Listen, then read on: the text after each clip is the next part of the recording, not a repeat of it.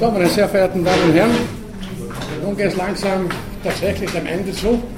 Ich meine nicht mit mir, aber mit dem Semester. Wir haben noch diese und der nächste Woche Vorlesung. Wir werden heute noch, wie angekündigt, das Thema Hedonismus besprechen. Und zum nächsten Mal werde ich dann noch eine Generalwiederholung machen über das gesamte Stoffgebiet des Semesters, damit Sie dann auch für die Prüfung richtig vorbereitet sind. Äh, der Prüfungstermin, wie gesagt, der erste ist am 30. Juni. In der letzten Woche also findet dann keine Vorlesung mehr statt. Also heute noch und der nächste Woche. Was ist das für ein Datum? Das ist also der 22. Gut. Wir haben zum letzten Mal über die Frage nach dem Sinn aus evolutionstheoretischer Perspektive gesprochen. Sinn des Daseins, Sinn des menschlichen Lebens, eine der großen Fragen, nicht nur in der Philosophie, sondern eine der Fragen, äh, die sich wahrscheinlich jeder Mensch irgendwann einmal stellt, wozu ist er überhaupt da, was soll das Ganze. Und ich habe gesagt, äh, dass also aus evolutionstheoretischer Sicht überhaupt aus naturwissenschaftlicher Sicht wir eigentlich keinen Grund haben anzunehmen, dass das Universum sinnvoll sei. Wir sollten vielmehr davon ausgehen, dass wir in einem sinnlosen Universum leben. Aber die gute Nachricht, das kann uns eigentlich gleichgültig sein weil wir keinen objektiven Sinn benötigen, um einen subjektiven Lebenssinn zu finden. Die Evolution hat uns, ins Anthropomorph gesagt, mit der Fähigkeit ausgestattet, etwas als angenehm, als schön zu empfinden, eben als sinnvoll. Das kann sehr vieles sein, das kann sich jeder und jede für sich natürlich aussuchen bzw. bestimmen. Freude im sozialen Leben beispielsweise, anderen zu helfen, kann eine ebenso sinnvolle Tätigkeit sein wie sich zu erfreuen an gutem Essen. Wir kommen heute noch darauf zurück, äh, an guten Gesprächen, an einem guten Buch und vieles andere mehr.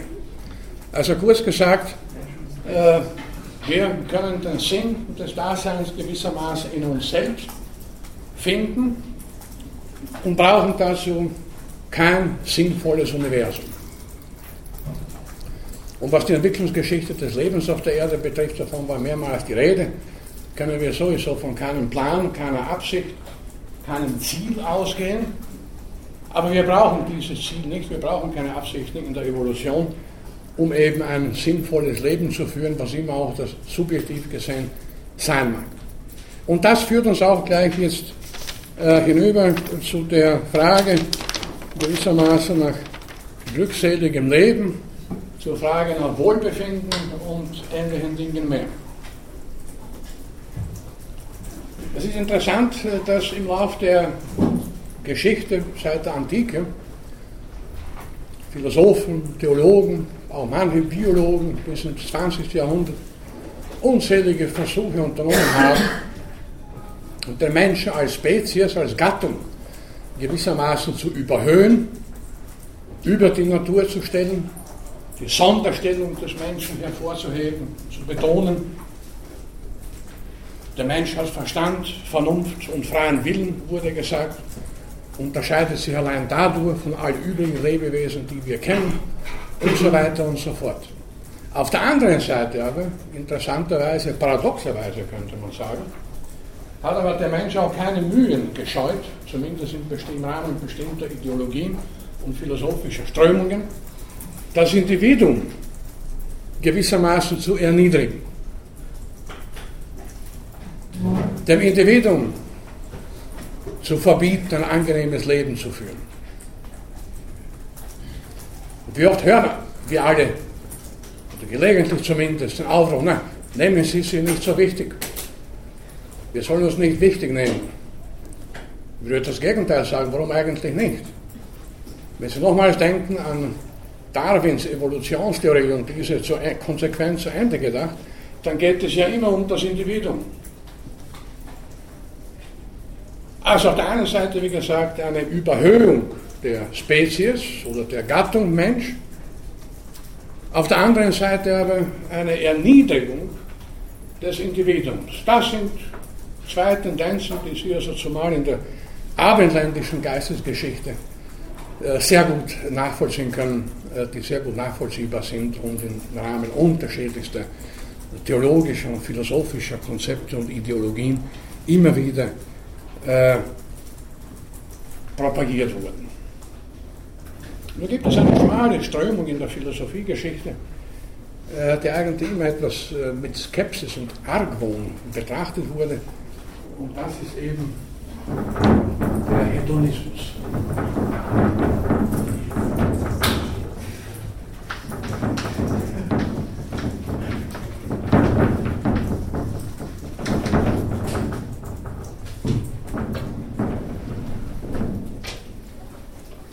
Kurz definiert,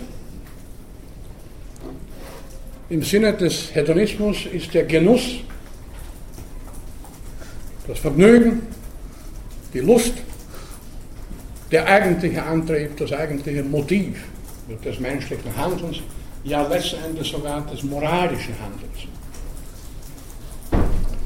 Es sind hier aus der Antike zwei Namen zu erwähnen, die ganz besonders verantwortlich sind für diese Richtung. Der eine ist Aristippos, griechischer Philosoph Aristippos.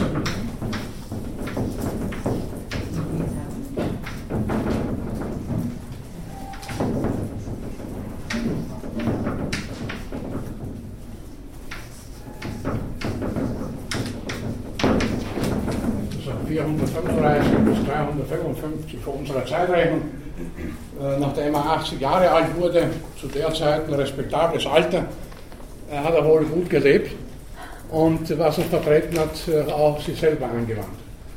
Und der zweite, wahrscheinlich bekannter als Aristoteles, von dem haben Sie sicher schon gehört, Epikur.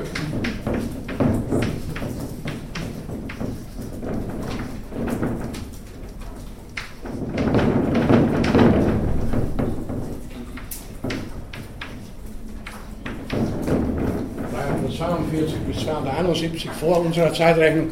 Nur ist das nicht ganz klar, vielleicht auch 270 und 341, aber das wollen wir hier nicht so tragisch nehmen. Epikur betonte zunächst die Bedeutung der Naturerkenntnis. Und zwar unter dem Aspekt, dass die Kenntnis der Natur, die Kenntnis der Kreisläufe in diesem Kosmos, wenn Sie so wollen, den Menschen befreien kann, und zwar von der Furcht vor Göttern, von der Furcht vor dem Unheimlichen. Wir haben ja hier vor etlichen Wochen den Naturalismus als eine philosophische Strömung auch diskutiert. Naturalismus heißt noch einmal, dass es in dieser Welt gewissermaßen mit rechten Dingen zugeht, dass alle Phänomene letzten Endes eine natürliche Erklärung haben dass wir nicht auf übernatürliche Phänomene rekurrieren müssen, dass wir keine Götter, Dämonen, Geister, was auch immer anzunehmen haben, dass wir uns also in der Konsequenz jetzt nicht fürchten müssen vor irgendwas völlig Unbekanntem und Unzugänglichem und wie gesagt, irgendwelchen Geistern, Dämonen oder was auch immer. Äh, das war also ein sehr weitblickender äh, Ansatz bei Epikur und daraus leitete er ab, nachdem wir die Furcht verlieren, uns nicht mehr vor Göttern und so weiter fürchten, haben wir auch die Voraussetzungen geschaffen für ein glückseliges Leben. Was nun im Detail Aristippus und Epikur und dann später andere unter Glück und Glückseligkeit verstanden haben, darüber lässt sich streiten. So wie überhaupt äh, Glück ein Phänomen ist, ja, Phänomen das richtige, der richtige Ausdruck ist, über das man seit Jahrtausenden auch äh, gestritten hat, was ist Glück. Das lässt sich natürlich nicht ganz allgemein äh, äh, verbindlich ein für alle Mal definieren. Glück mag für jeden etwas anderes bedeuten. Für den einen bedeutet Glück, einen Tag schmerzfrei durchleben zu dürfen. Für den anderen bedeutet es Glück, wenn er zu Weihnachten das neueste Modell des Mercedes bekommt, vor allem wenn er schon alle übrigen Modelle hat dann ist er wirklich glücklich. Und zwischen diesen beiden Extremen äh, gibt es unzählige Möglichkeiten von Glück zu reden. Wenn Sie mit Leuten reden, die etwa als Soldaten im Zweiten Weltkrieg oder sonst irgendwo im Krieg, im Krieg teilnehmen mussten, dann werden die Ihnen sagen, ja, wir waren schon glücklich, wenn einen Tag lang nicht geschossen wurde. Wenn dann auch noch die Feldküche am gleichen Tag kam, naja, dann war das Glück ja perfekt. Und ansonsten können Sie Glück haben im Lotto, Sie können Glück haben bei einer Prüfung, Glück haben, dass Sie auf der Straße nicht überfahren worden sind und hunderte andere Dinge mehr. Also wie gesagt, über Glück wurde zwar un, wurden Unmengen geschrieben, wurde eine Unmenge geschrieben, was das letzte Endes ist, ist natürlich eine subjektive Angelegenheit. Es gibt heute natürlich, das nebenbei gesagt, auch in der Gehirnforschung verschiedene Untersuchungen, ausgehend von der Frage, was passiert im Gehirn, was wird da ausgeschüttet, unter Anführungszeichen, wenn ein Mensch sich glücklich fühlt. Äh, das aber beantwortet er nicht die Frage, was für den Einzelnen jeweils Glück bedeutet und warum er sich gerade zu einem bestimmten Augenblick, in einem bestimmten Augenblick über eine bestimmte Sache freut. Also wie gesagt, über Glück kann man streiten, Sie können selbst Definitionen finden, was Sie unter Glück bzw. Äh, Glückseligkeit verstehen wollen. Irgendwie kann man sagen, haben wir täglich Glück, wenn wir am Abend nach Hause kommen und schon wieder nicht überfahren und schon wieder nicht angeschossen worden sind und schon wieder nicht äh, überfallen wurden und so weiter. Also wenn man so sieht, dann ist jeder von uns jeden Abend der glücklichste Mensch der Welt. Auf der anderen Seite sind wir auch undankbar, weil wir natürlich voraussetzen, dass uns nichts passieren darf, dass alles in Ordnung ist und dass es uns gut geht und so weiter. Aber man sollte sich gelegentlich vergegenwärtigen, dass das eben nicht äh, selbstverständlich ist, vor allem wenn man äh, daran denkt, wie viele Menschen täglich verhungern und wenn man allgemein daran denkt, äh, dass jetzt etwas bildhaft gesprochen, der Natur keine, praktisch kaum Grenzen gesetzt sind, äh, ein Leben zu verkürzen denke es nochmal, so Naturkatastrophen, verschiedenste technische Katastrophen, alles Mögliche, das passieren kann und auch tatsächlich Menschen weltweit. Passiert, ich habe keine Ahnung, wie viele Menschen täglich weltweit jetzt durch einen, durch einen Unfall ins Leben kommen oder getötet werden, gewaltsam und so weiter, jedenfalls sehr viele. Gut, aber das würde uns jetzt im Weiteren zu weit führen. Wie gesagt, der Hedonismus, jene philosophische Richtung oder Überzeugung, der zufolge es in erster Linie darum geht, dass der Einzelne Glück hat, dass er Genuss, Lust, Vergnügen empfindet. Wenn ich sage Lust, dann ist natürlich nicht nur, und auch bei den Hedonisten oder Hedonikern, natürlich nicht nur sexuelle Lust gemeint. Äh, Lustgefühle können sich auf sehr vieles erstrecken, auf ein gutes Essen beispielsweise, auf ein gutes Glas Wein. Sie können Lust empfinden auf einem guten Buch. Oder ein Bergsteiger empfindet Lust, wenn er mühevoll nach so und so vielen Stunden oder Tagen einen Gipfel erreicht hat. Also es gibt auch sehr viele Formen der Lust und des Lustempfindens. Grundsätzlich geht es eben darum, dass dieses Empfinden ein Hauptmotiv für unser Handeln, äh, für unser Verhalten und für unser Handeln darstellt. Also ich glaube, das ist ja nicht die schlechteste äh, philosophische Überzeugung, die wir haben können. Interessanterweise aber äh, hat es immer, und deswegen war, wie gesagt, der Hedonismus ja ein eher schmaler Strang in der Philosophiegeschichte von der Theologie ganz zu schweigen, hat es immer natürlich Lustfeindlichkeit gegeben und jeder, dem es irgendwie gut oder besonders gut ging oder geht, wurde mitunter schief angeschaut, das darf doch nicht sein. Der, der empfindet Lust, dem geht es gut, also da stimmt ja irgendwas nicht. Ich habe mir längst angewöhnt auf die Frage, äh, wie geht es Ihnen, äh, eine von folgenden Standardantworten zu geben. Entweder danke, gut, wenn es besser wäre, wäre es nicht mehr aufzuhalten. Äh, die zweite Antwort, danke, gut, wenn es besser wäre, wäre es ja schon obszön. Und die dritte Antwort, je nachdem wie ich aufgelegt bin, lautet, naja, danke, es ist schlimmer als Sie denken. Gut, Leute, die mich kennen, die wissen, wie das einzuordnen ist die, die mir nicht kennen, sind dann verblüfft. Vor allem bei der dritten Antwort. Schlimmer als wir glauben. Was mag da passiert sein? Gut. Aus der Biologie heraus, aus der Evolutionsbiologie, haben wir ja hier, wir unternehmen ja hier die ganze Zeit den Versuch eben, verschiedene philosophische Richtungen äh, mit äh, der Evolutionsbiologie in Einklang zu bringen, beziehungsweise als Konsequenzen des Evolutionsdenkens darzustellen. Aus evolutionstheoretischer Sicht also sind hier folgende 1, 2, 3, 5 Punkte hervorzuheben, die durchaus unterstreichen, dass der Mensch von Natur aus nach Glück, nach Lustempfinden strebt. Erstens, jeder von uns, eine banale Alltagsbeobachtung eigentlich, dazu bräuchten wir eigentlich gar nicht die Evolutionstheorie, höchstens im Nachhinein als Begründung. Jeder von uns versucht, so gut es geht, Lust zu gewinnen und Unlust zu vermeiden. Gut, abgesehen vielleicht von ausgesprochenen Masochisten, äh, ist es klar, dass keiner von uns absichtlich und bewusst nach Unlust strebt. Niemand von uns äh, geht unangenehme äh, Aufgaben, unangenehme Arbeit mit großer Freude an. Das wäre geradezu pervers. Niemand von uns fühlt sich wohl, wenn er Unlust empfindet. Das wäre ja nicht nur paradox, sondern ein Widerspruch in sich. Wir können davon ausgehen, dass das keine Eigenschaft des Menschen ist, sondern dass auch andere Lebewesen, zumal in Anführungszeichen höhere Säugetiere, dass es auf die genauso zutrifft. Auch Schimpansen, Gorillas, Hunde, Katzen, Pferde, Schweine können sich freuen, empfinden Lust und versuchen, unlustvollen Situationen aus dem Weg zu gehen.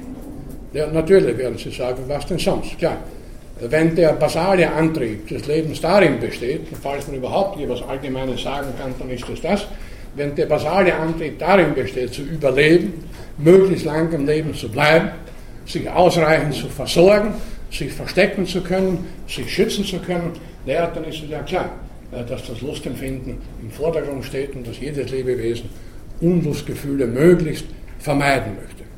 Also insoweit folgt der Mensch hier nur, nur unter Anführungszeichen, einem äh, Prinzip, äh, das im Leben, in der Natur der Lebewesen tief verwurzelt ist. Zweiter Punkt. Nicht nur der Mensch, alle Lebewesen, zumal wiederum die unter Anführungszeichen höheren, versuchen Schmerz zu vermeiden, empfinden Schmerz als etwas Negatives. Wenn auch der Schmerz natürlich äh, strikt biologisch gesehen auch positiv gedeutet werden kann, weil er bekanntlich Signale äh, bedeutet, äh, Signale dass irgendwas nicht stimmt, ganz einfach gesagt, dass dann unter Umständen etwa durch medizinische Behandlung und so weiter äh, behoben werden kann.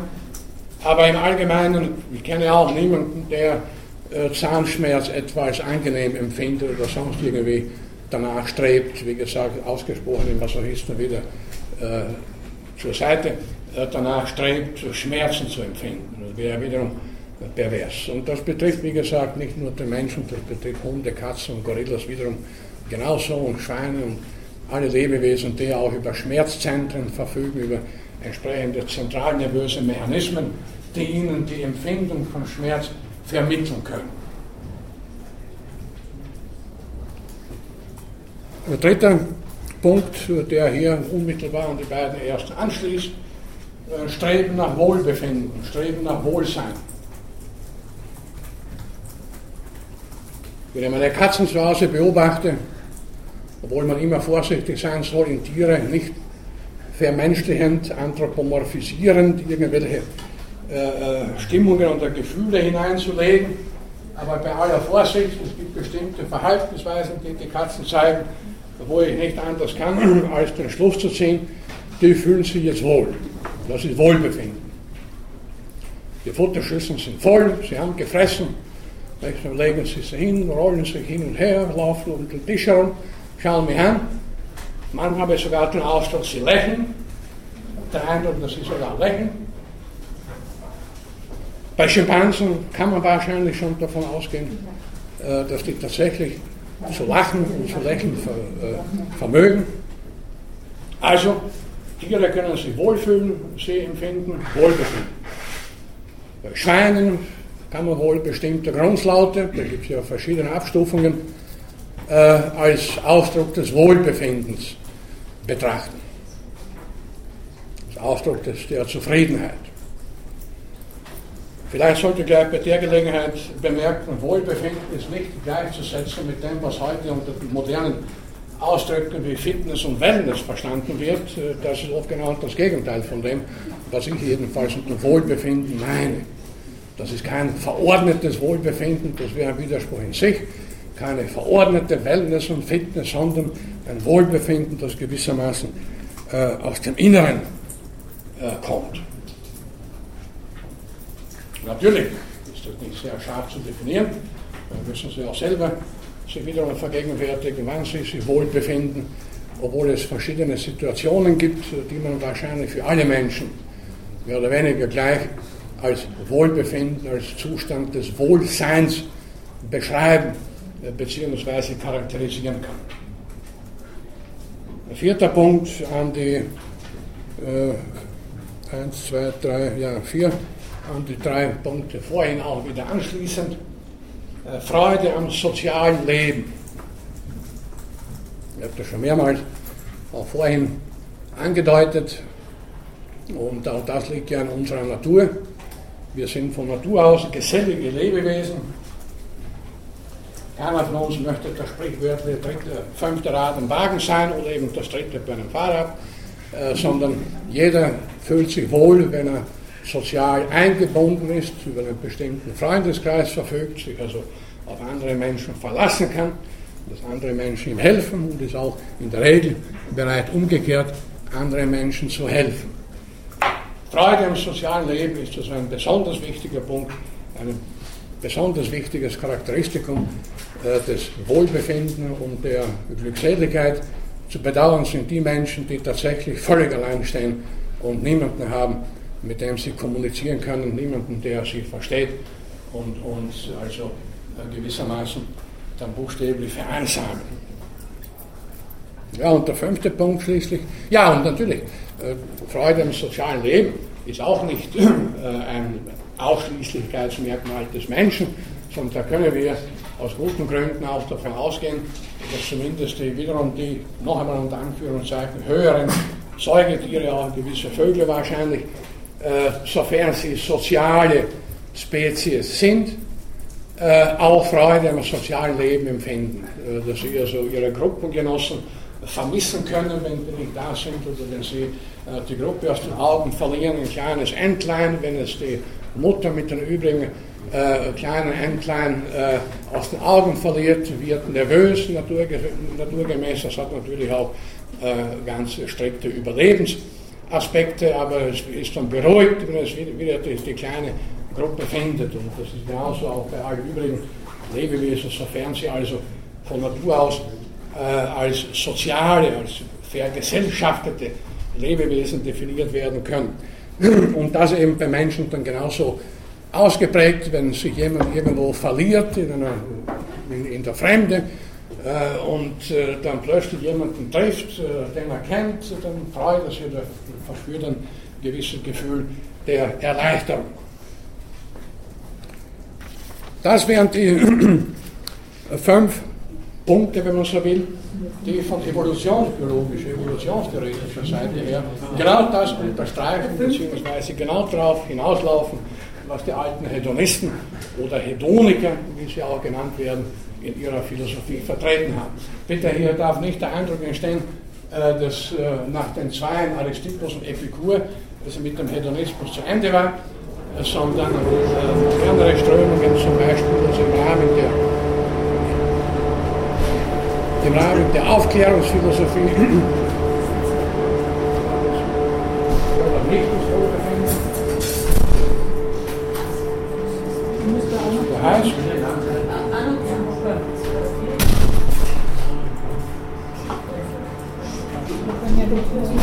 Bitte. Der fünfte Punkt war die, die Freude am, also, ah ja, Streben am Glück, aber das ist dann schon äh, fast überflüssig zu bemerken, weil das aus den vier Punkten ja gewissermaßen automatisch hervorgeht. Alle Lebewesen, sofern sie das über hochentwickelte Nervensysteme verfügen, streben auf ihre Art und Weise gewissermaßen nach Glück oder Wohlbefinden. Die Menschen haben dann natürlich ganz besondere Fertigkeiten äh, diesbezüglich erlangt.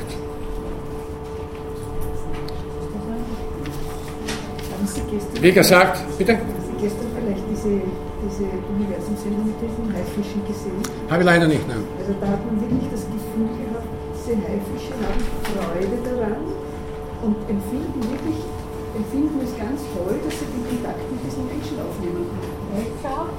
Also das hat man, sie sind von allein wieder zurückgekommen und haben diese Verbindung eigentlich angestrebt. Ne? Also das haben hinten vielleicht nicht alle gehört. Äh, die Frau Bregel meinte, da war gestern ein Universum-Dokumentation äh, über Haifische, wo man den Eindruck haben konnte, dass Haifische Freude darüber empfinden, wenn sie mit Menschen Kontakt aufnehmen können. Das geht mir vielleicht etwas zu weit.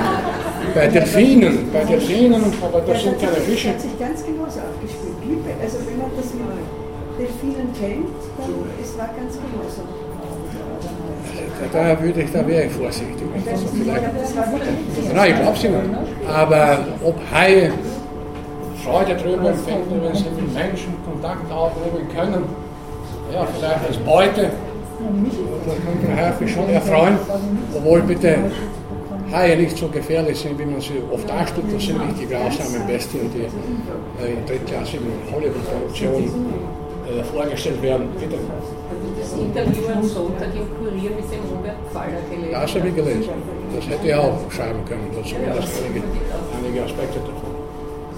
Aber ich komme noch drauf, nicht auf den Fall, aber auf einige der Punkte hier, äh, auf einige der Punkte in dem Interview, nicht ausdrücklich auf das Interview, einige Punkte zurück, die auch in dem Interview enthalten sind.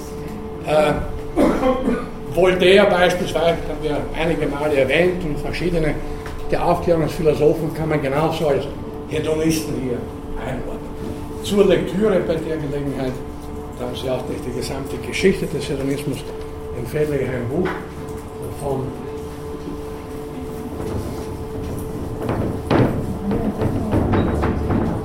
Philosophen Bernulf Kanischeider.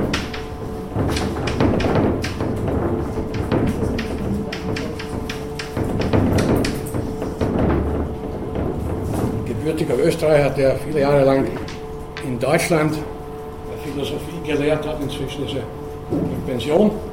Sein jüngstes Buch zum Thema, treffender geht es nicht, trägt den Titel Das hedonistische Manifest.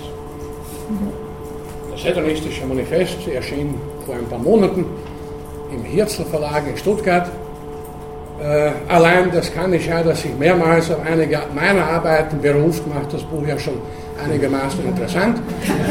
Äh, er beschreibt nicht nur also Geschichte des Hedonismus, wie gesagt, das sind ja nicht nur die zwei hier erwähnten Namen, geht ja weiter, äh, vor allem in der Philosophie der Neuzeit, Mittelalter weniger, Neuzeit und dann auch ein bisschen Gegenwart hinein. Äh, und darüber hinaus plädiert Kanischeider eben für ein lustvolles, für ein angenehmes Leben.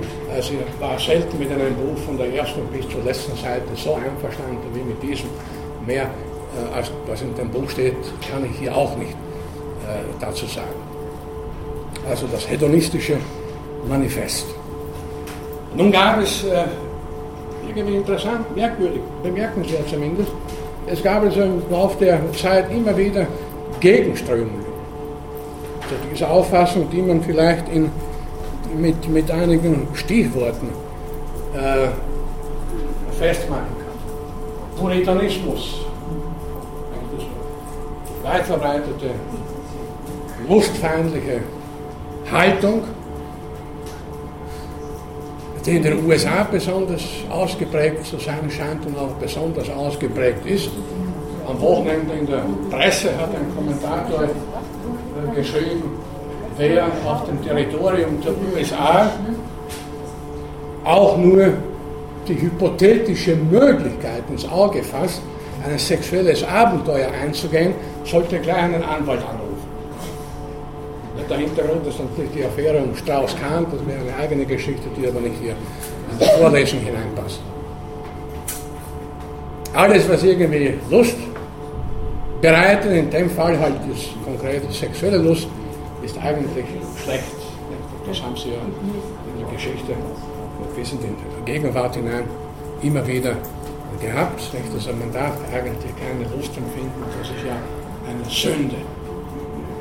Gibt es eine Werbung, die mir ausnahmsweise ganz gut gefällt. In einem Kloster sind also, vielleicht kennen Sie das, ich weiß nicht, ob es das noch gibt, die Padres versammeln und delektieren sie an irgendeiner Speise. Und einer sagt, es ist ja Sünde, was wir da machen. Und sagt der Zweite, wenn es Sünde wäre, würden wir es ja nicht essen. Eine gute Rechtfertigung. Man kann das auch, nachdem es schmeckt, ist es keine Sünde, würde ich auch sagen. An viele Ausdrücke, die da nicht nur Ausdrücke sind, sondern entsprechende Inhalte bzw. Imperative zum Ausdruck bringen, wie viel äh, an Moral uns aufgebürdet wird. Nicht? Da gibt es Arbeitsmoral, dann gibt es Steuermoral beispielsweise, nicht? staatsbürgerliche Pflicht und so weiter und so weiter. Lauter Pflichten, lauter Moralen unter Anführungszeichen, äh, die den Einzelnen äh, äh, vom, vom Wohlbefinden gewissermaßen abhalten. Äh, warum ist das so? Also, man kann das ja nicht nur feststellen und sagen, ja, es gibt ja sogar immer lustfeindliche Strömungen, das muss ja irgendeinen Grund haben. Ja klar, Leute, die zufrieden sind, die sich wohlbefinden, die mit sich selber und ihrer nächsten kleinen Umgebung zufrieden sind, das sind keine braven und ergebenen äh, Lämmer. Die laufen nicht irgendwelchen Ideolo Ideologen oder Ideologie nach, die brauchen das ja gar nicht. Die sind ja mit sich, mit sich selber zufrieden. Ja, die brauchen auch nicht Gott zu dienen und, und sonst irgendwas. Die brauchen ja nicht. Sie alle kennen wahrscheinlich, oder zumindest äh, äh dunkel, äh, George Orwells 1984, eines der düstersten Bücher die je geschrieben wurden und die ich jedenfalls kenne, äh, wo also die Partei alles determiniert, bis ins kleinste Detail, das Individuum völlig unter Kontrolle, völlig im Griff hat.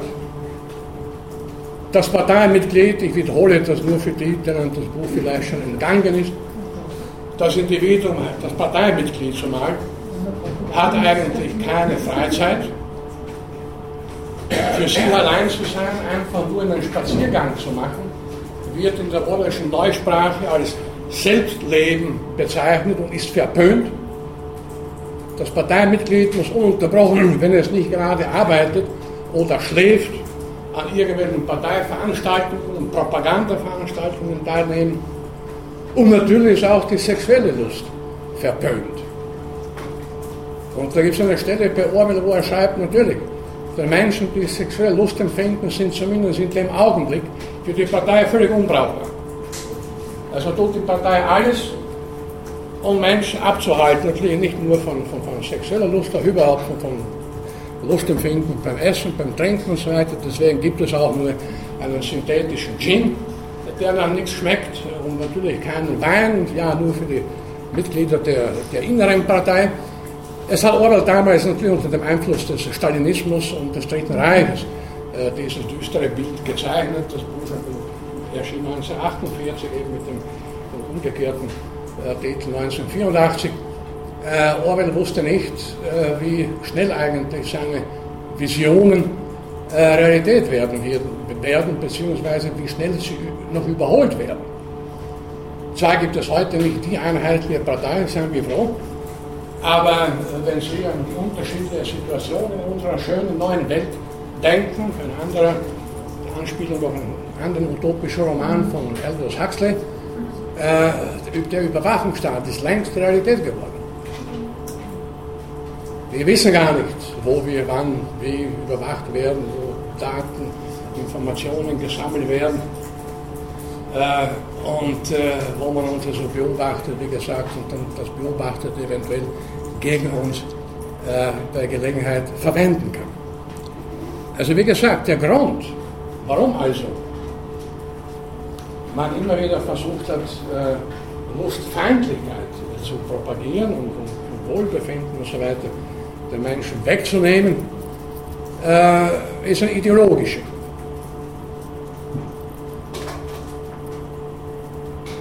Stellen Sie sich vor, das ist ja nur hypothetisch, aber man kann sich ja, man kann ja darüber spekulieren, äh, wenn kein Diktator dieser Welt jemals Anhänger finden würde. Also, du machen, was du möchtest, nur wir haben andere Probleme, was interessiert mich da, äh, deine Macht, deine Machtgelüste. Brauchen wir nicht. Naja, dann würde es auf der Welt wahrscheinlich besser ausschauen, nur ist das, wie ich zugebe, utopisch, weil, wir haben darüber schon bei anderer Gelegenheit gesprochen, der Menschen neben der Neigung zur Dominanz durchaus auch die Neigung zur Unterordnung, zur Unterwürfigkeit innewohnt und entsprechende ideologische Rahmenumstände vorausgesetzt, hatten jeder Diktator auch seine braven Gefolgsleute, die braven Lämmer, die ihm nachlaufen und alles akzeptieren, alles gutheißen, äh, was er tut oder was er vorhat. Geräusch ist immer noch. Wenn man sich die Situation heute nun vergegenwärtigt, äh, Sie haben vorhin darauf hingewiesen, auf ein Interview im Kurier mit dem Philosophen äh, Pfaller, ich weiß nicht, wie der mit Vornamen heißt, äh, der da eben auch auf, darauf eingeht, was man heute als Verbotsgesellschaft bezeichnen kann. Vor ein paar Jahren, manchmal von einem Gedanken ganz spontan, plötzlich über Dinge, die man eh schon früher auch wahrgenommen hat, stand ich am Bahnhof in Jena, der Zug war verspätet und da ist mir aufgefallen, vielleicht weil ich Zeit hatte, mich mit so Belanglosigkeit unter Anführungszeichen zu befassen, was das alles für Verbotsschilder äh, angeklebt waren. Nicht? Essen verboten, Rauchen verboten, Fahrrad abstellen verboten, äh, Hunde an der Leine und überall verboten. Gut, das ist nicht am Bahnhof in Jena so, das ist mir eingefallen und mir damals eben besonders aufgefallen. Das ist ja überall so. Mittlerweile.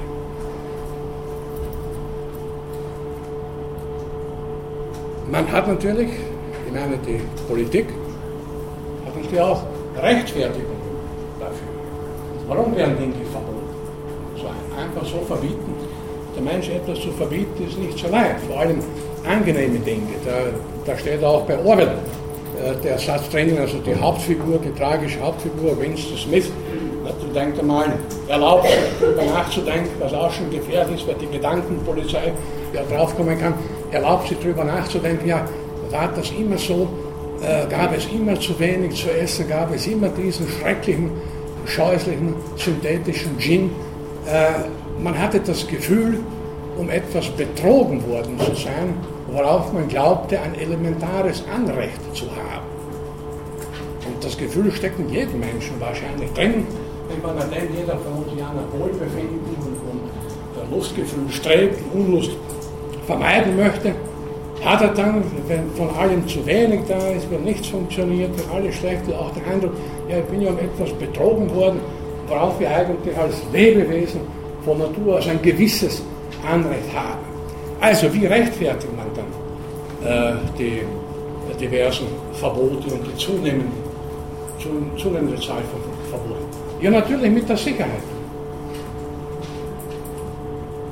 Da wiederum nutzt man etwas aus, was auch der menschlichen Natur äh, zukommt oder von Natur aus den Menschen zukommt. Ein gewisses Sicherheitsstreben oder Sicherheitsbedürfnis. Das ist ja klar.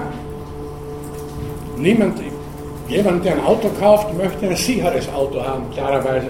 Und nicht eines, bei dem bei der nächsten Kurve äh, ein Rad äh, davonfliegt. Leute wollen sichere Pensionen haben.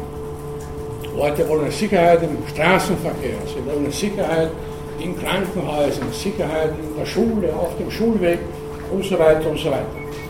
Nun kann alles, jede Disposition jede Veranlagung des Menschen natürlich auch gewissermaßen hypertroph sich steigern und dann geradezu pathologische Ausmaße erreichen. Und so die letzten und die letzten, ich würde sagen, drei, vier, fünf Jahrzehnte äh, ist diese Tendenz nach Sicherheit ideologisch verstärkt in der irrigen Annahme, dass es so etwas wie absolute Sicherheit überhaupt geben könnte.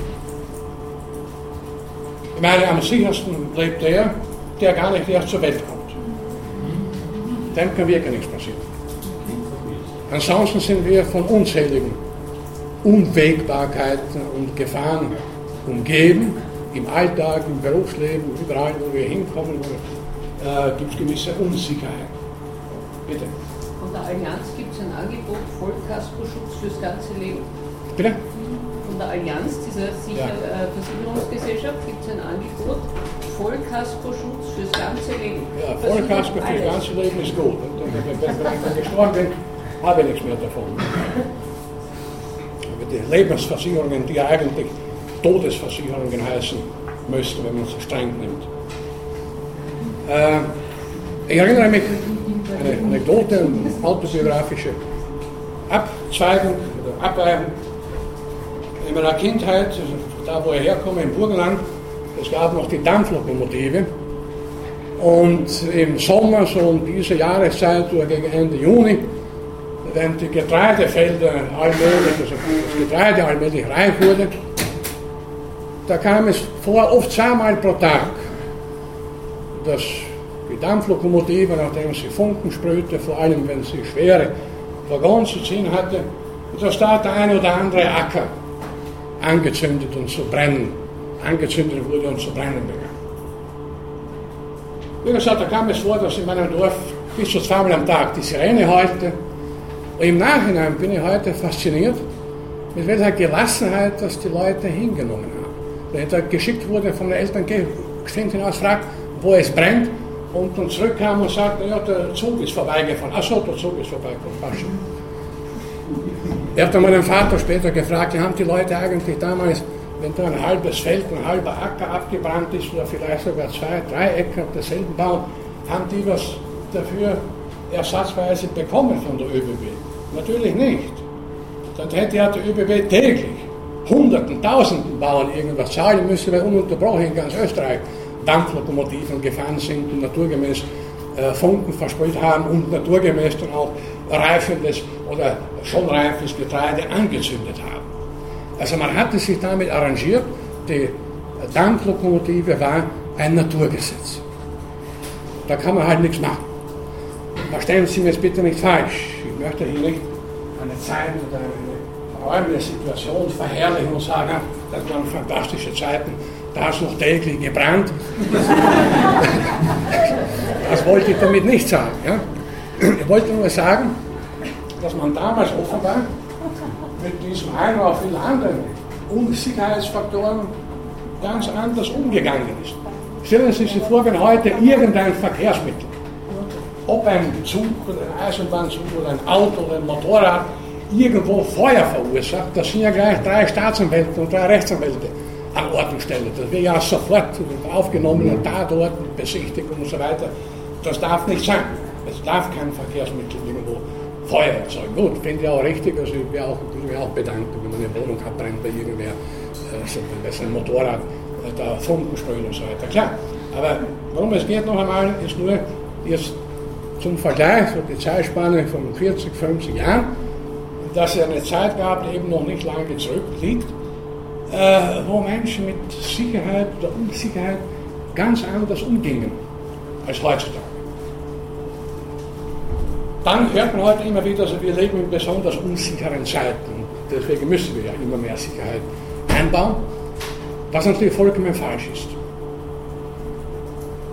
Man muss natürlich die historische Perspektive breiter ansetzen, um zu erkennen, dass beispielsweise heute eine Flugreise über den Atlantik, ja, ich möchte nicht sagen, ist exakt tausendmal, aber auf jeden Fall wesentlich sicherer ist, als im Mittelalter die Fahrt mit einem Pferdewagen von einem zum nächsten Dorf. Die Wahrscheinlichkeit, dass man überfallen worden ist, gestohlen und so weiter, war sehr hoch. Das heißt, die eigentlich gefährlichen Zeiten, die liegen weit hinter uns. Es ist heute eh alles viel weniger gefährlich, zumindest in unseren Breiten. Nur versucht man uns offenbar das Gefühl zu vermitteln, äh, dass eben wir immer noch zu wenig Sicherheit haben. Also müssen wir Sicherheitsmaßnahmen ständig verstärken. Ja, und das geht eben nur, indem man Menschen alles Mögliche verbietet. Wenn sie machen, was sie wollen, dann verunsichern, ja, dann verunsichern sie ja ihre Umgebung und äh, dann sind es ja selber Unsicherheits- bzw. Risikofaktoren. Natürlich kann das Streben nach Sicherheit, so wie alles, wie schon angedeutet, auch pathologische Züge gewissermaßen annehmen. Äh, es kann hypertrophieren, kann sich so weit steigern, dass dann der Einzelne nur noch in Angst lebt und nur noch darauf bedacht ist, sich Sicherheit zu verschaffen, was bitte ist und das für ein Leben. Da gibt es dann keine Lust und kein Wohlbefinden. Man könnte sagen, um ein glückliches Leben zu führen, ein Leben in Wohlbefinden und so weiter, gehört wahrscheinlich ein klein wenig Mut zum Risiko auch dazu. Das können Sie bekanntlich dann auch nachlesen, nicht wahr?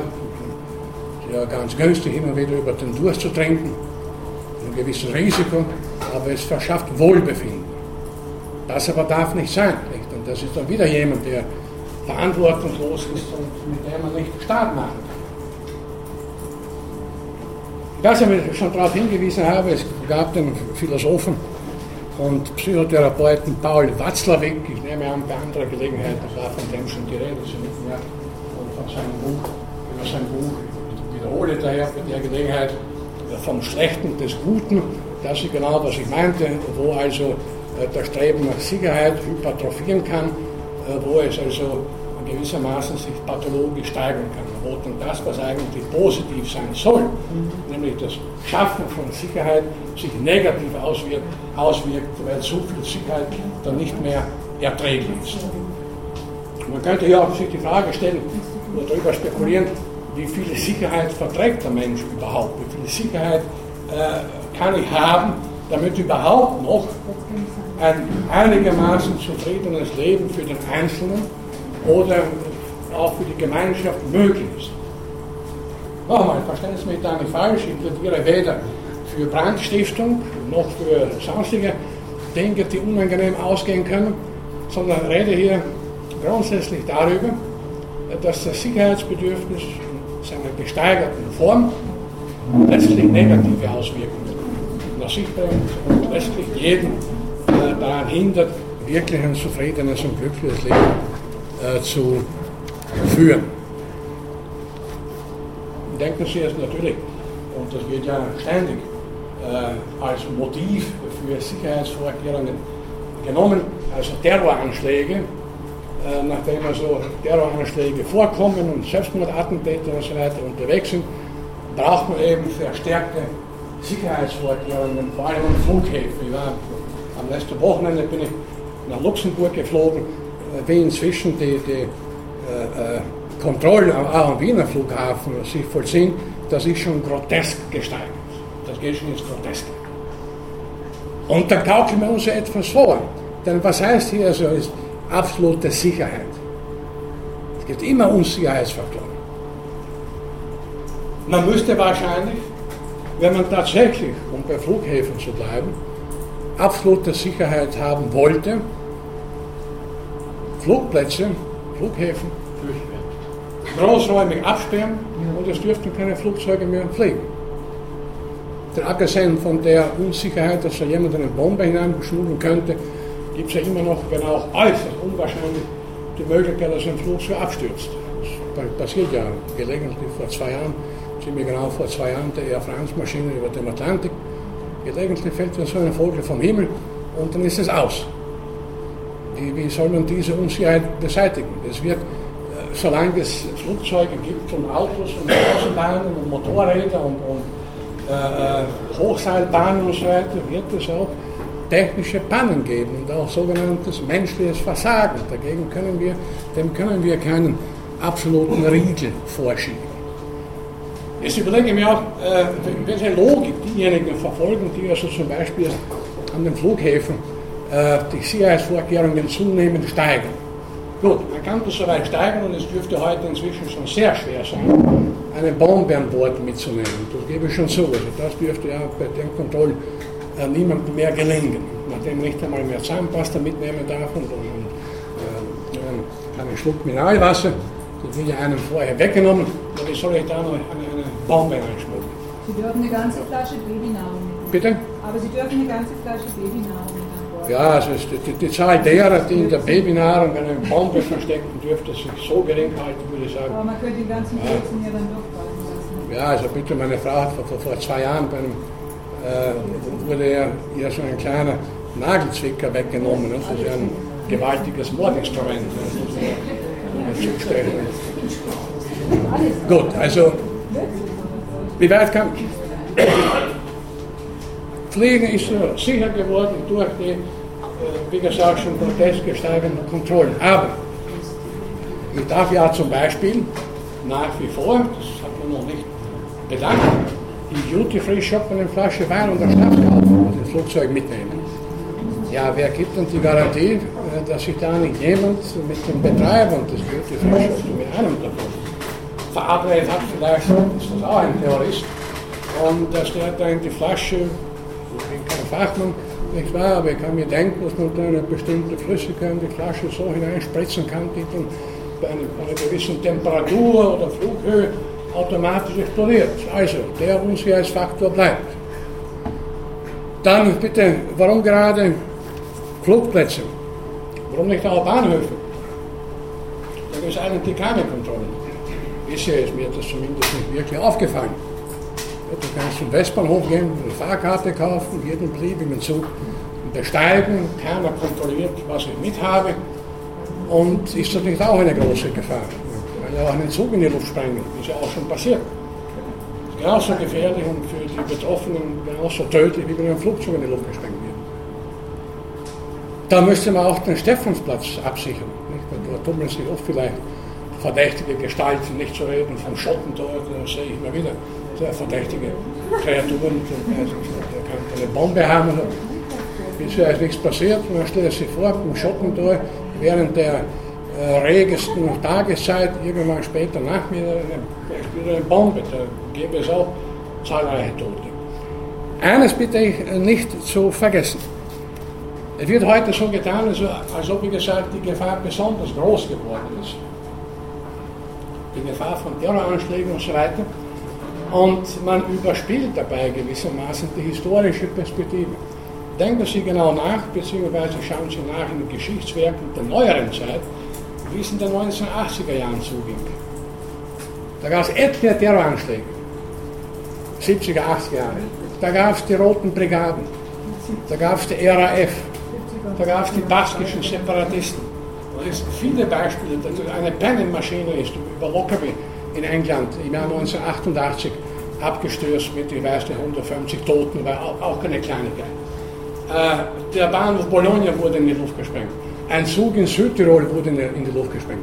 Äh, Ende 1985 äh, gab es Terroranschläge am Flughafen Wien und Rom äh, zugleich. Wien gab es einen Toten, soweit erinnern kann, in Rom aber gleich 12 oder 13. Und wiederum ist alles interessant, nicht, dass ich das, wie gesagt, verherrlichen möchte, ich betone es noch einmal. Aber dass die Menschen mit diesen Phänomenen anders umgegangen sind als heute. Kein Mensch kam offenbar damals auf die Idee, wir müssen rigorose Kontrollmaßnahmen an Flughäfen Bahnhöfen einführen, dreimal den Reisepass kontrollieren, viermal abgetastet werden, bis der Passagier einsteigen darf. Das war offenbar äh, damals kein Thema. Das heißt, in dieser kurzen Zeit, wir sind bei den 80er Jahren, also 20, 25, 30 Jahre, hat sich das äh, Bedürfnis nach Sicherheit äh, sehr verstärkt. Und damit auch das öffentliche Empfinden. Man muss sich immer fragen, ob dadurch, dass die Kontrollen immer rigoroser werden, tatsächlich auch so viel an Sicherheit gewonnen ist.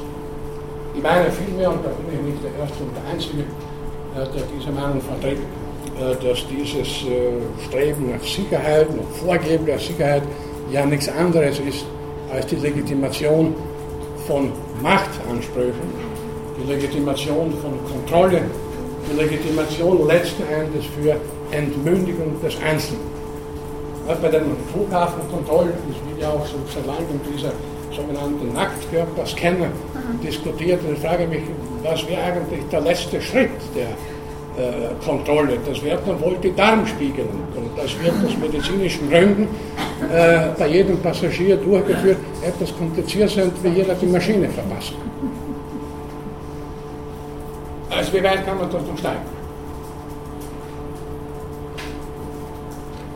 Es ist interessant, weil Sie, Frau Kollegin, vorhin das Interview mit dem Falle erwähnt haben.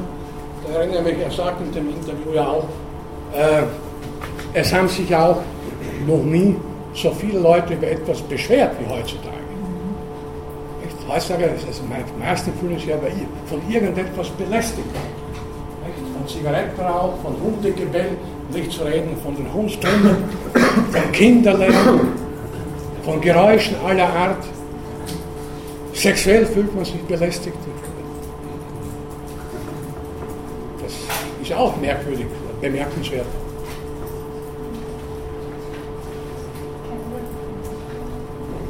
Und das ist insoweit interessant, als man ja dem Einzelnen damit das Gefühl vermitteln möchte, du hast ja ein Recht auf Sicherheit und, und auf ein gutes Leben, du kannst es auch einmahnen. Und das ist ganz gefinkelt gewissermaßen, äh, während man auf der einen Seite eben das Individuum gerade dadurch entmündigt, wird ihm auf der anderen Seite gesagt, ja, du hast ja Rechte wie noch nie sollst ja nicht belästigt werden von irgendetwas da draußen. Ja, das geht so weit, dass man auch schon diskutiert hat, soviel ich weiß, hier in Wien, das hat sich offenbar aber nicht durchgesetzt, äh, in öffentlichen Verkehrsmitteln das Essen zu verbieten. Gut, wenn ich drei Stationen mit der Straßenbahn fahre, muss ich nicht unbedingt essen, das ist schon klar. Aber was ist, wenn mir gerade danach zumute ist? Oder in der U-Bahn. Da hat ja auch, wie heißt der Tanzlehrer da, Elmeier, Werbung, nicht? Also, ich weiß nicht, wie das genau lautet, nicht, aber es geht, glaube ich, darum, dass die Leute den Geruch von Leberkäse nicht vertragen, nicht belästigt fühlen, mit Käse, Leberkäse, Semmel auspackt, äh, denen würde ich nur eines sagen, seien Sie vorsichtig. Es gab eine Zeit, und da müssen wir nicht nach Äthiopien schauen, hier, äh, noch nicht vor allzu langer Zeit, da wären Menschen beim Geruch von Leberkäse ausgeflippt vor Freude, weil sie nichts zu fressen hatten. Also seien Sie froh, dass Sie überhaupt was zu essen haben und rümpfen Sie nicht die Nase in Anbetracht von Gerüchen, die von Nahrungsmitteln ausgehen. Also das ist auch ein Beispiel und da könnte man Sie in Ihrer Wahrnehmung, aus Ihrer Alltagsperspektive ja wahrscheinlich Ihrerseits etliche Beispiele beibringen wo also dann diese Sicherheit äh, hypertrophiert wird, wo es eigentlich schon grotesk und lächerlich wird.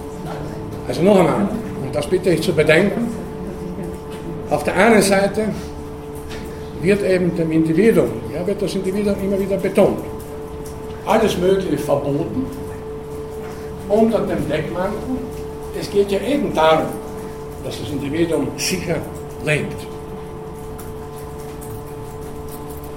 Und absolute Sicherheit, abgesehen davon, dass es die nicht geben kann, wie schon gesagt, würde letztendlich zum Erlahmen jeder gesellschaftlichen Kreativität, jedes gesellschaftlichen Impulses, jeder individuellen Kreativität, jedes individuellen Impulses führen.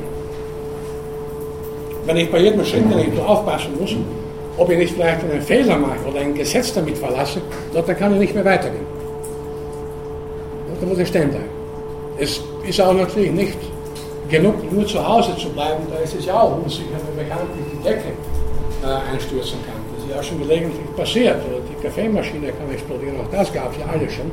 Also noch einmal, am sichersten lebt der, der erst gar nicht zur Welt kommt. Das wäre ja vielleicht die Idee einiger Ideologen, den Menschen abzuschaffen. Dann wäre die Welt relativ sicher wie es die anderen Lebewesen dann sehen würden, weiß ich nicht. Äh, aber die nichts an, sollen mit ihren Gefahren äh, umgehen, wie sie wollen. Der Bezugspunkt wieder zur Evolution, beziehungsweise Evolution ist ganz leicht hier zu schaffen. Äh, wie schon gesagt, äh, der Mensch ist wie jedes Lebewesen dazu veranlagt, sich in Sicherheit zu bringen. Ja, niemand möchte getötet werden, niemand möchte überfahren werden und so weiter. Das wollen Dachse und Marder und Katzen natürlich genauso wenig. Nur hat wie überall die Evolution hier gewissermaßen keine Bremse eingebaut, sodass wir nicht einfach im Vorhinein wissen wissen können, ja, äh, wo ist da gewissermaßen noch die Balance. Nicht? Wo wird Sicherheit oder das Streben nach Sicherheit, äh, wie schon gesagt, überstiegen, wo wird gewissermaßen grotesk und wo ist es dann letzten Endes sozial, gesellschaftlich und individuell unverträglich. Es gibt einige Lebensbereiche natürlich, die besonders äh, gefährlich sind, das ist vollkommen klar. Äh, die Medizin. Es sterben ja bekanntlich viele Leute in Krankenhäusern, was auch äh, Gründe hat. Man kann sich dort leichter infizieren als zu Hause in der eigenen Küche, was auch leicht nachzuvollziehen ist. Äh, und da ist der Mensch natürlich besonders heikel. Nicht? Also die Medizin muss sicher sein. Die Forderung, so berechtigt sie auch anhieb, natürlich klingt. Und kein Patient möchte sich in die Obhut von Ärzten begeben, die da herumforschen, herumexperimentieren und, und eigentlich nicht wissen, was sie genau tun sollen. Das ist vollkommen klar. Aber hier muss man sagen, ein gewisses Restrisiko bleibt und wird bleiben.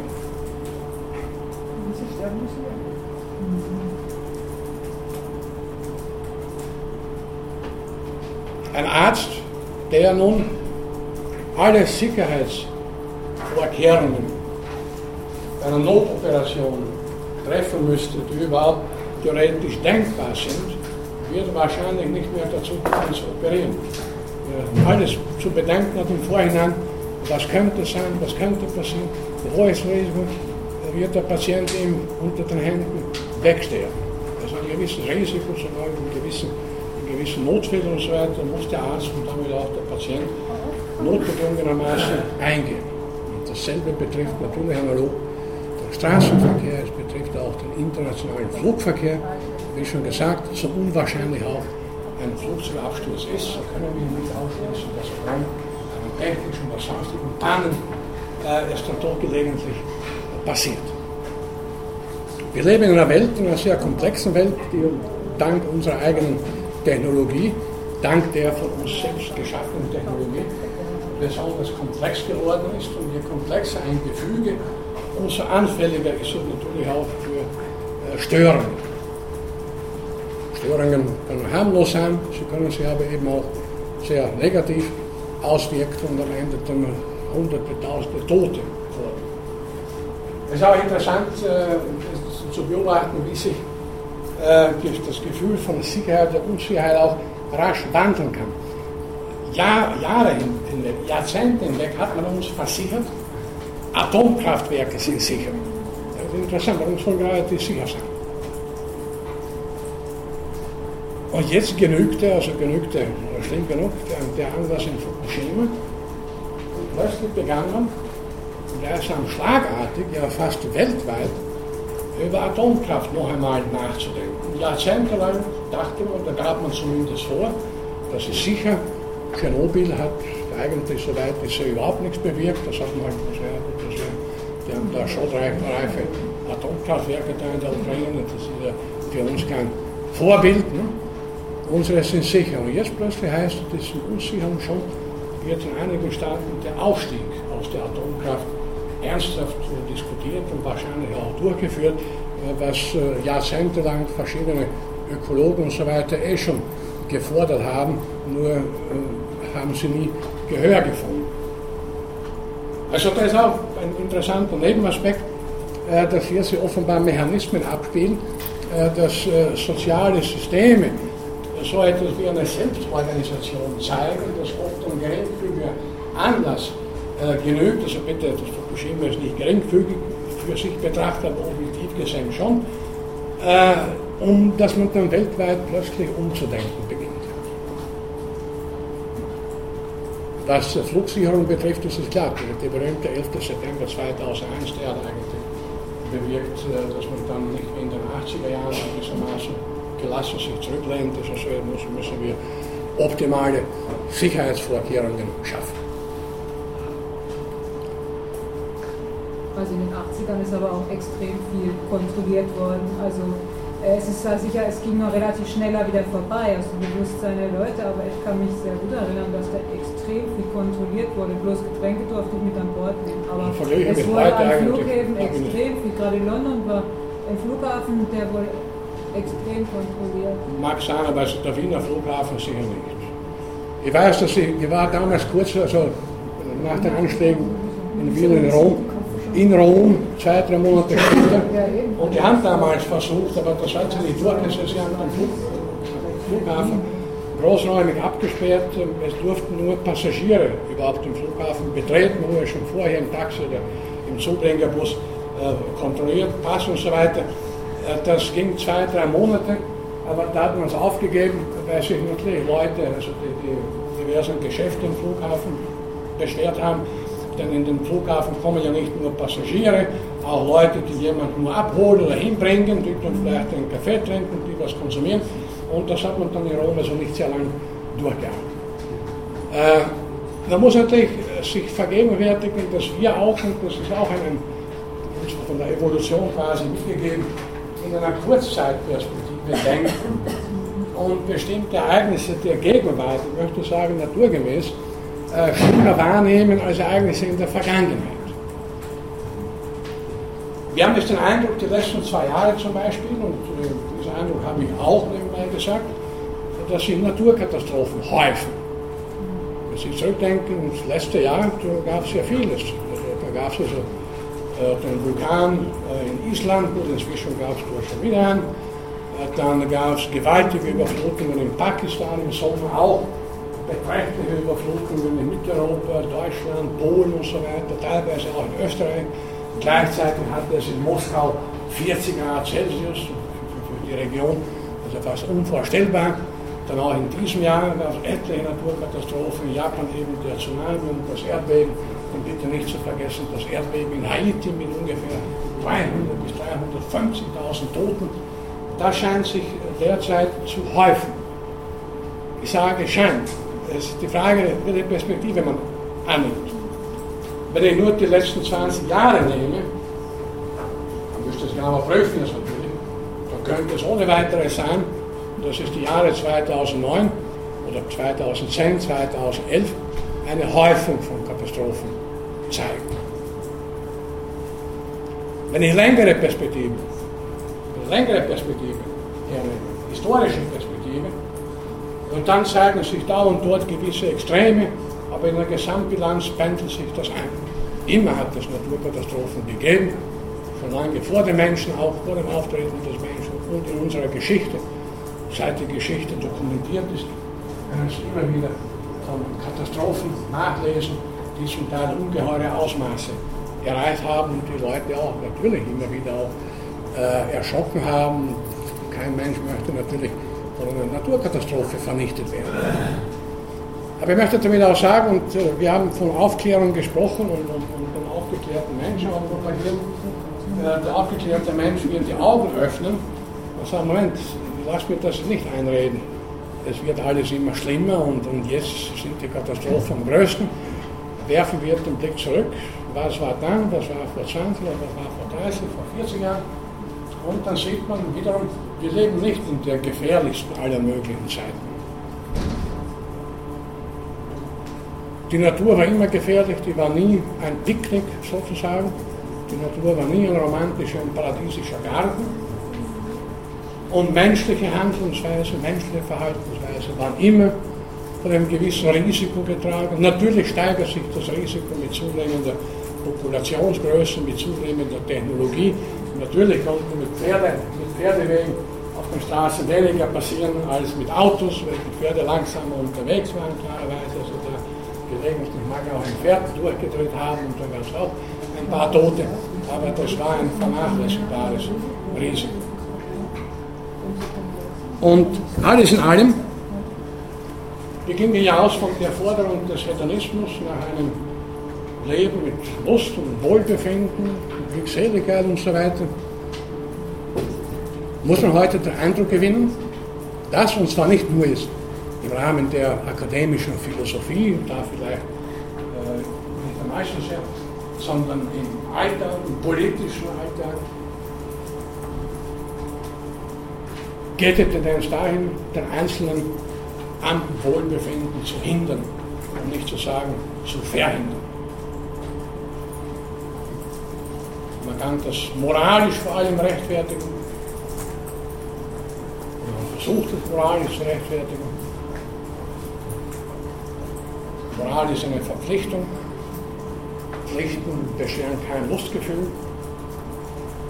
Aber das ist nur eine Seite der Moral, beziehungsweise eine Frage, wie man Moral definiert. Wenn ich sie als reine Pflicht definiere im Sinne von Kant, aber das wäre ein anderes Thema dann schon, Thema für die nächste Vorlesung im Wintersemester. Äh, ja, dann wird Moral zur Belastung, natürlich. Aber warum soll Moral nur aus Pflichten bestehen und nicht auch sich darauf gründen, was den Menschen Freude bereitet? Stichwort noch einmal Freude im sozialen Leben. Da habe ich ja schon die Voraussetzungen für moralisch richtiges Verhalten. Denn der, der wie gesagt nicht der sprichwörtliche Fünfraden Wagen sein möchte, sich im sozialen Leben erfreut, der will ja auch bereit sein, dazu etwas zu tun. Sie heißt im Allgemeinen, wie man sagt, den anderen Menschen gegenüber moralisch richtig zu äh, verhalten und moralisch richtig zu handeln. Wir brauchen also, damit schließt sich der Kreis, weder den Glauben an etwas Absolutes, noch den Glauben an einen universellen Sinn, einen vorgegebenen objektiven Sinn des Kosmos, noch brauchen wir selbsterlernte politische und religiöse Führer mit ständig erhobenen Zeigefinger, was wir tun sollen, nicht tun dürfen und so weiter. Es will eigentlich genügen, uns so zu verhalten, so zu benehmen, wie es uns Freude macht. Natürlich wieder mit der Einschränkung, wie weit kann ich mit der Toleranz gehen, wie weit kann ich eben äh, die Freude des anderen dulden, wenn in seiner Freude vielleicht äh, die Schädigung anderer Menschen liegt. Aber das haben wir schon angesprochen, das Thema, ich möchte es nicht noch einmal aufgreifen. Und äh, das können wir auch nicht jetzt mit einem Wort oder mit einem oder zwei Sätzen lösen. Ich hoffe, die Botschaft gewissermaßen ist wieder herübergekommen. Gibt es dazu erst noch Fragen oder Bemerkungen oder Kritikpunkte oder irgendeinen Ausdruck von Freude?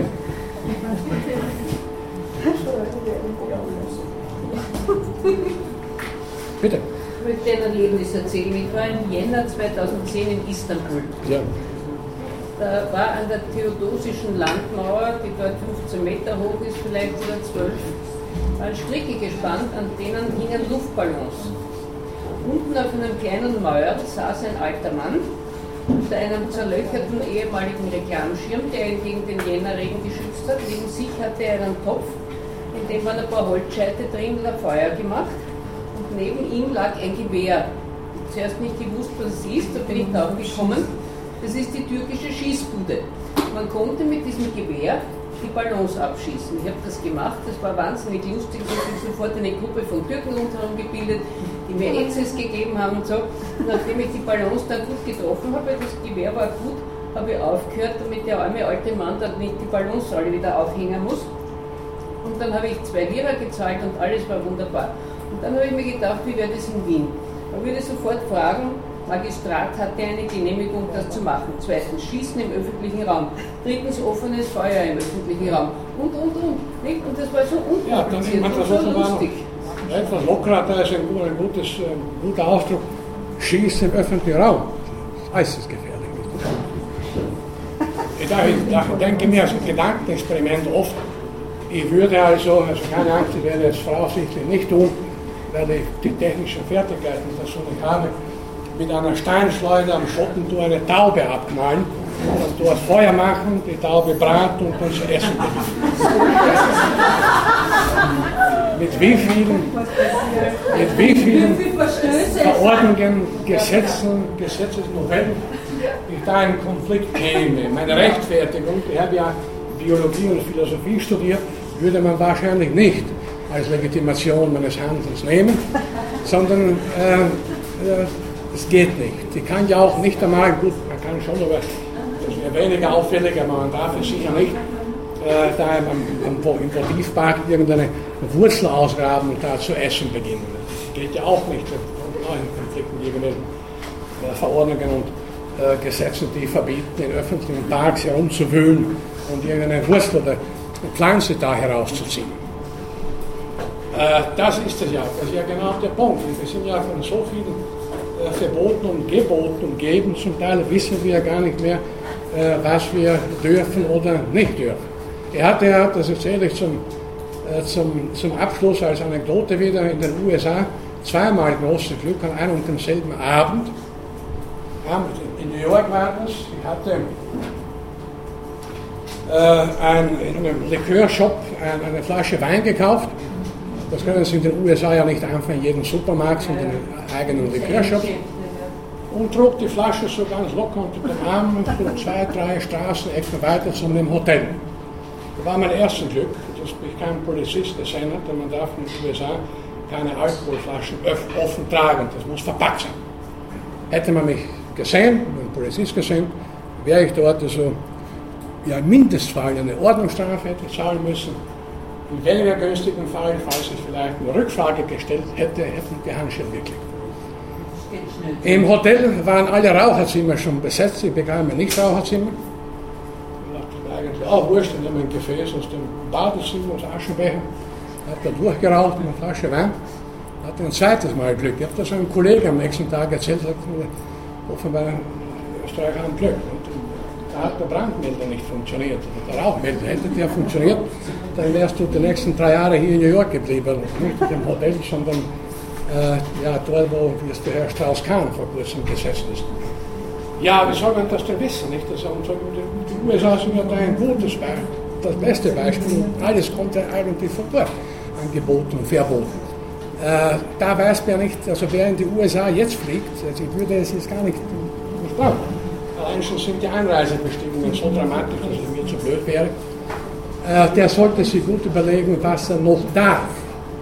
Nicht, was er nicht tun darf, das wäre eine zu lange Liste, was er gerade noch darf. Und wie gesagt, wir das hier in Wien noch gewohnt sind, die kaufen einen Zielpunkt und einen Doppelliter Wein und geht damit über die Margaretenstraße so locker geht das dort nicht mehr. Das ist verboten. Und da gibt es viele Beispiele in Washington. Äh, das kenne ich von einem ORF-Korrespondenten. Da ist den U-Bahnen inzwischen Essen strikt verboten.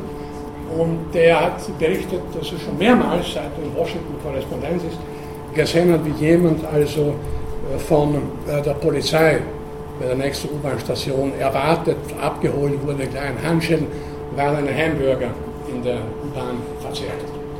Ich möchte damit sagen, Sie können auch Kriminalität erzeugen, wo äh, Menschen eh schon brav folgen, wie Lämmer, dort gibt man doch etwas drauf, äh, da werden Verbrechen oder Delikte oder Vergehen erzeugt. Je mehr man verbietet, umso mehr haben die Menschen ein Gefühl, wie ich schon vorhin gesagt habe, etwas betrogen worden zu sein, worauf sie glaubt, ein Anrecht zu haben. Also werden sie sich natürlich dann äh, im Geheimen machen und so weiter. Kanitschad in seinem Buch hat auch gute Beispiele. Ein besonders gut bekanntes aus der Geschichte, die amerikanische Prohibition, Alkoholverbot über Jahre.